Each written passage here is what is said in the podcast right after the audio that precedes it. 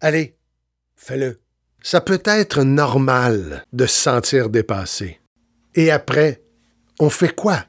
C'est le comédien conférencier Hugo Dubé qui est avec nous. Et je parle du comédien Hugo Dubé qui est avec nous en studio. Hugo Dubé qui est avec nous. Bonjour à vous. Oui, Hugo Dubé qui est Ben avec oui. nous. Bonjour, Ben oui, euh, Hugo, euh, comédien, oui, mais auteur, conférencier Oui. aussi. Adoré ce passage-là, Ah. l'inconfort créatif. Je voulais justement que tu nous en parles. Parce que là, Hugo, on a beaucoup d'idées, on a beaucoup d'outils, mais est-ce qu'on sait quoi faire avec? Ben oui, explique-nous ça.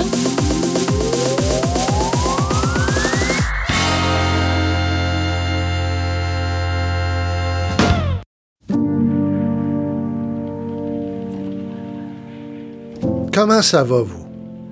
Comment ça va, toi? Comment ça va, toi? Cette simple question qui peut tellement nous faire du bien au moment où l'humanité vit une période hors norme, extraordinaire, bouleversante, qui est ce fameux virus coronavirus, ce COVID-19. Pour ma part, je vous dirais que je vais relativement bien. Il y a des journées, j'ai l'impression que ma vie est presque normale, particulièrement lorsque je regarde une série sur les plateformes numériques. Euh, ça semble normal jusqu'à ce que j'appuie sur le bouton off. Et là, des fois, je peux être envahi d'un vertige parce que je me dis, qu'est-ce qu'on est en train de vivre? Il y a beaucoup d'inconnus et cet inconnu-là peut... euh, ben, m'étourdir, pour être, pour être franc. À l'occasion aussi, je peux avoir du chagrin parce que j'ai parlé à ma mère qui, elle, est confinée, elle a 89 ans, dans son petit appartement, puis elle comprend plus ou moins. Euh, elle sait qu'on veut les protéger, mais en même temps, il y a cette perte de liberté. Il te reste pas euh, 25 ans à vivre. Euh, lorsque je raccroche, ben, j'avoue, j'ai le cœur gros, ça peut me faire pleurer. Il y a des fois, je suis en colère parce que je vois un président qui... euh, qui euh, encourage ses citoyens à se révolter, à désobéir les ordres des gouverneurs et en disant on vous enlève votre liberté, vous avez le droit de porter des armes. Il y a d'autres fois, je peux être impatient parce que je me dis mon doux, il y a un professeur euh, de médecine qui a 40 ans d'expérience qui nous dit depuis février, le COVID-19 s'est réglé, on a de vieux médicaments, des vieilles molécules qui euh, ont aidé pour la malaria et puis c'est c'est parti réglé. Euh, Le corps médical devrait s'attarder à des choses plus sérieuses, des bactéries comme le virus de l'Ebola ou la bactérie c'est difficile, qui sont nettement plus dangereuses pour l'humanité. Et aussi, à des fois, je peux être troublé parce que je prête attention pas longtemps. Je prête attention à ces prophètes de la théorie du complot qui, par toutes sortes d'exemples tordus, finissent par semer le doute en moi parce que on nous dit on vous cache la vérité et le but ultime, c'est de se diriger vers un gouvernement universel, etc., etc. Le but de mon balado aujourd'hui, c'est pas nécessairement de parler de créativité. Je vous dirais humblement, je vais amener une petite touche, ma touche personnelle dans ce moment immense et j'ose espérer que les sujets que j'aborde, ben, ça pourra vous faire du bien. C'est ma toute petite contribution. Je pense qu'il faut diminuer l'anxiété et surtout le sentiment de honte.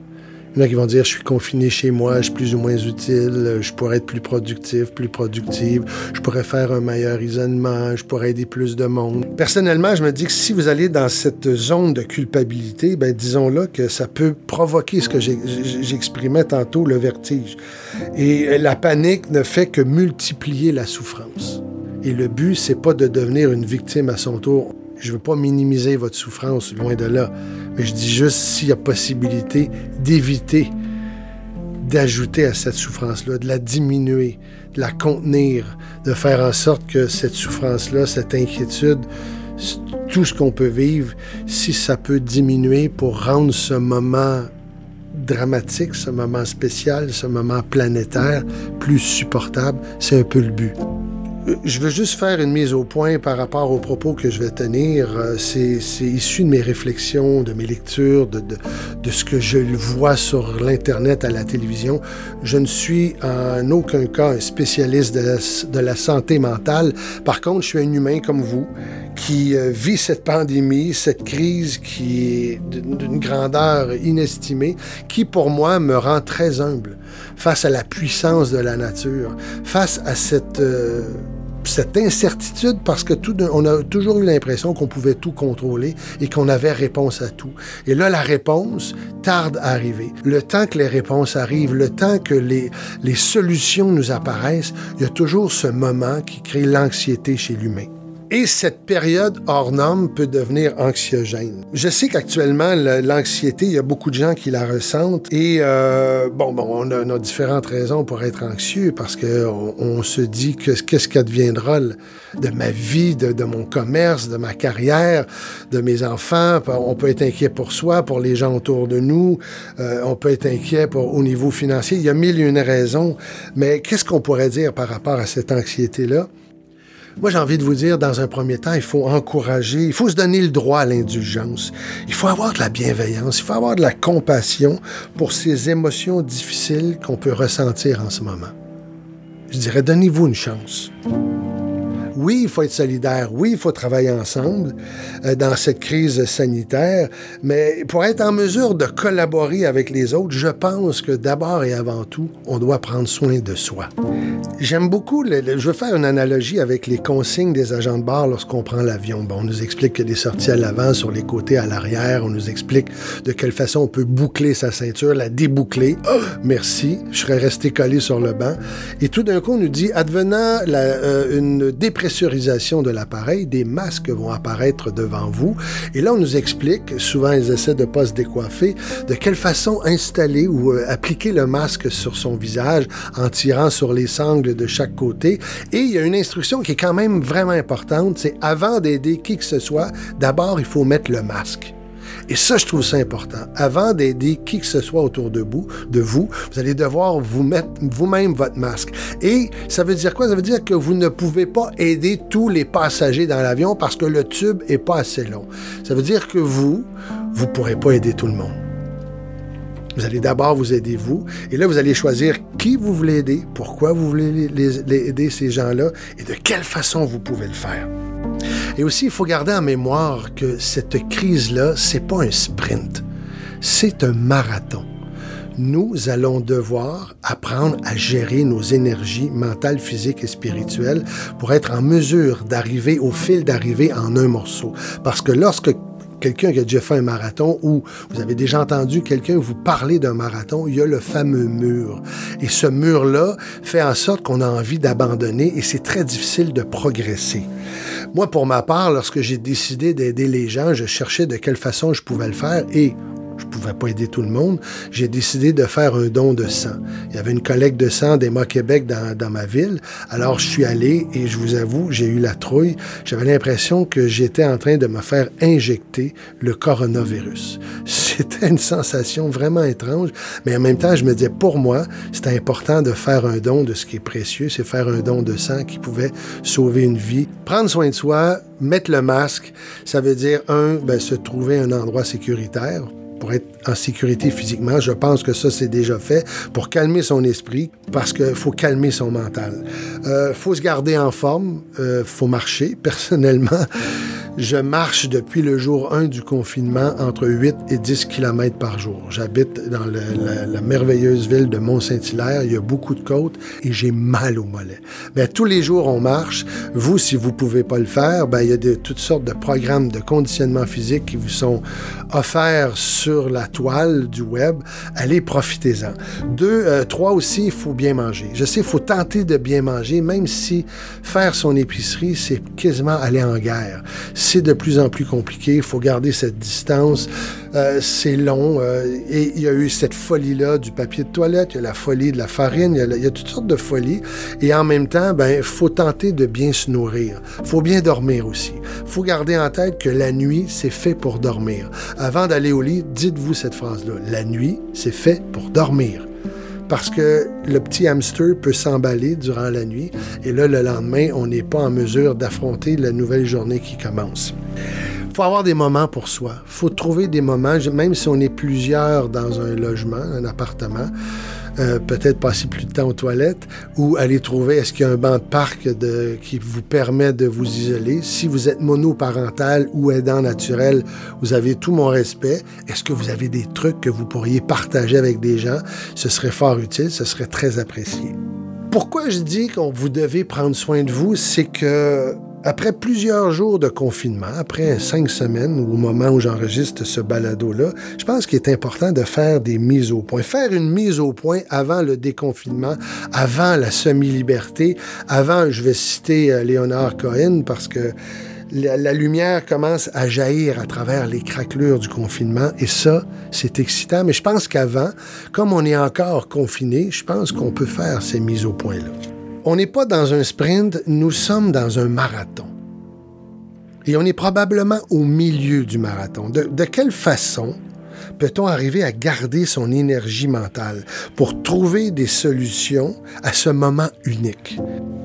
Il existe plusieurs façons d'y parvenir. Pour ma part, j'aime beaucoup le principe du pilote d'avion.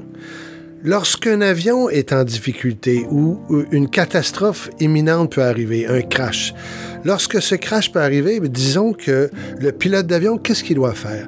Est-ce que le pilote d'avion doit appuyer sur tous les boutons pour tenter de trouver une solution?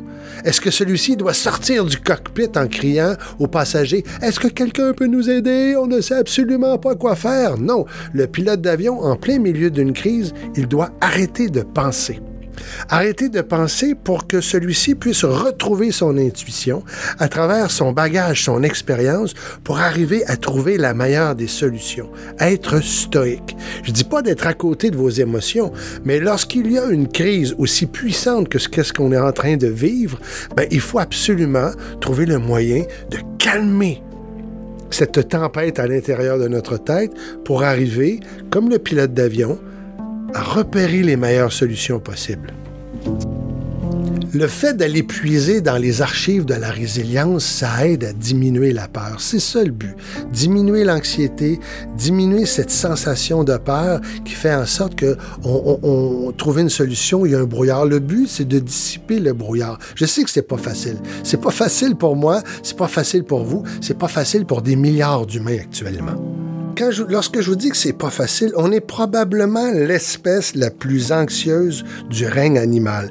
On est en mesure de se projeter tellement loin dans l'avenir qu'on peut devenir paralysé. Et en plus, si vous ajoutez à ça tous ces experts, ces toutologues qui nous abreuvent de leurs pronostics, de, de quelle façon ce sera après, on n'est pas avant 2022, ça devient mentalement épuisant au point de nous paralyser. J'ai envie de partager avec vous une anecdote. Il y a plusieurs années, j'ai tourné une pub à Cuba pour des céréales, une publicité de céréales pour destinée pour les pays de l'ancien bloc de l'Est, euh, Russie, Roumanie, Hongrie, Pologne.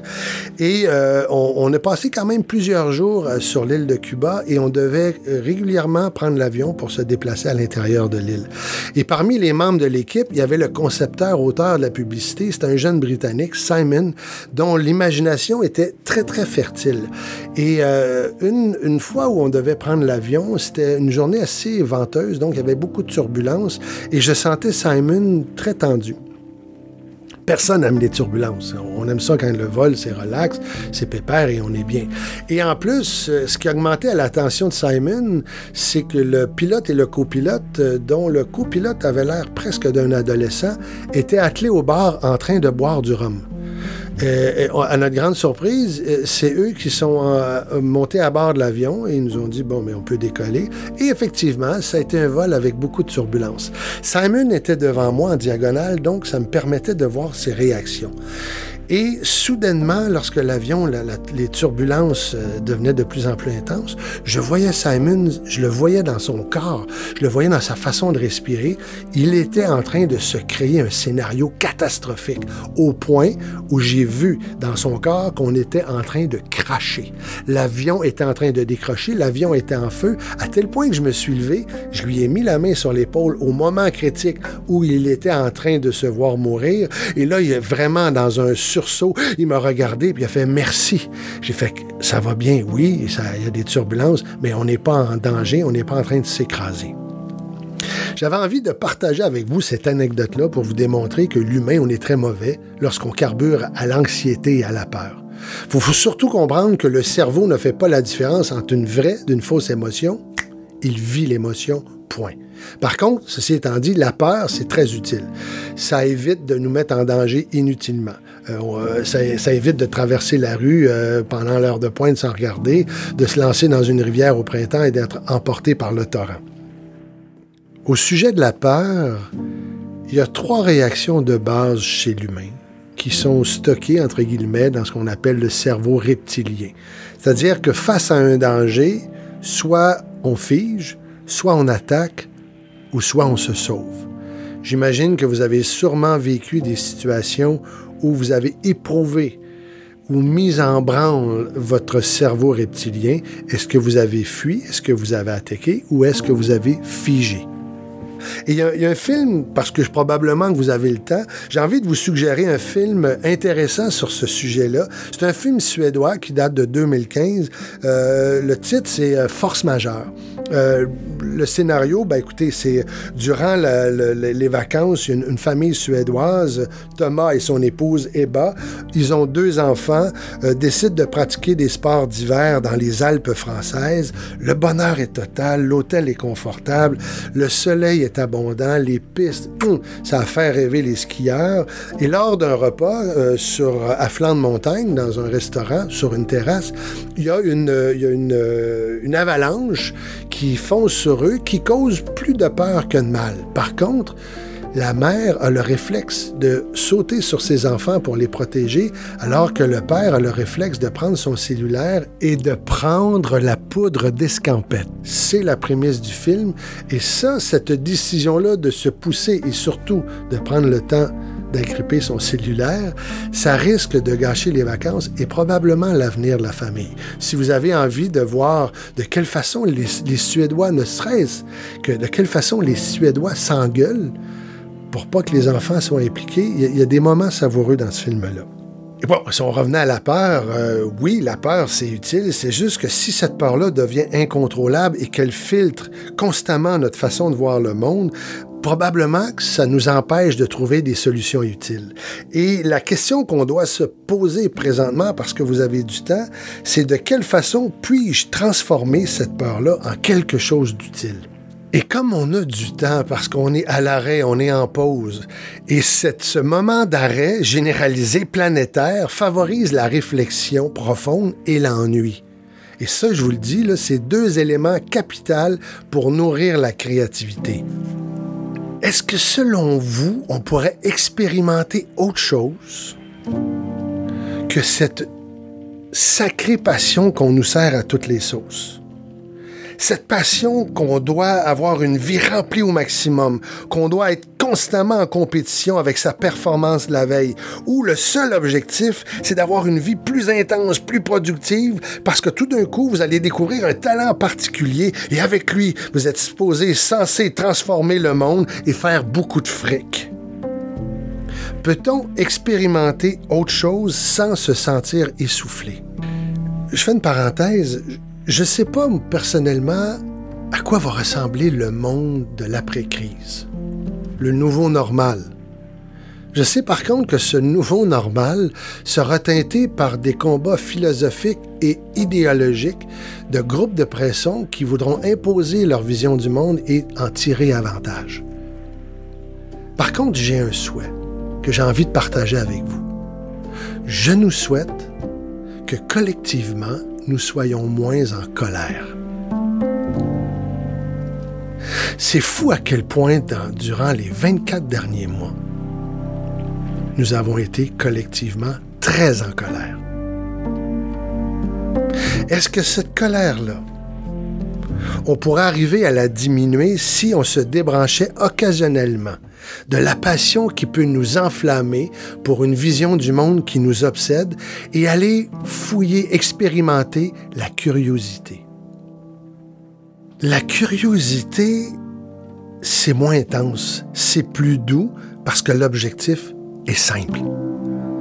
S'approcher de quelque chose de plus près, observer d'une façon simple, détendue, un phénomène autour de nous, et t'es pas obligé de chambouler ta vie. C'est pas obligé d'être très intense. Ça peut se faire en quelques jours, ça peut se faire durant un week-end. Par contre, lorsqu'on observe, peut-être qu'on retrouve son cœur d'enfant. Regardez les gamins et les gamines, lorsque ceux-ci observent quelque chose de nouveau, ils sont dans le moment présent. Il n'y a rien d'autre qui compte. Et nous, comme adultes, avec notre bagage, avec nos expériences, peut-être que dans ce moment de curiosité, dans ce moment présent, peut-être qu'on peut trouver une réponse à une question, peut-être qu'on peut trouver une solution à un problème, ou peut-être simplement qu'on peut trouver une nouvelle façon d'écrire la plus belle des histoires, la vôtre. Vous aimez mon balado? Écoutez, je vous invite à vous abonner. De cette façon, vous serez les premiers à être informés lorsque j'en publierai un nouveau. Je vous invite également à le partager. Vous pouvez aussi visiter mon site web hugodube.com. Sur mon site, il y a des liens vers ma page Facebook Pro pour s'inscrire à mon infolette, ma chaîne YouTube. Et aussi, si vous cherchez un conférencier, sur mon site, il y a l'information nécessaire pour prendre connaissance du sujet et de l'angle de ma conférence et évidemment les coordonnées pour nous joindre. Merci. Restons en contact puisque le but de mes podcasts, c'est de vous rendre service. D'ici la prochaine publication, allez, fais-le. Merci.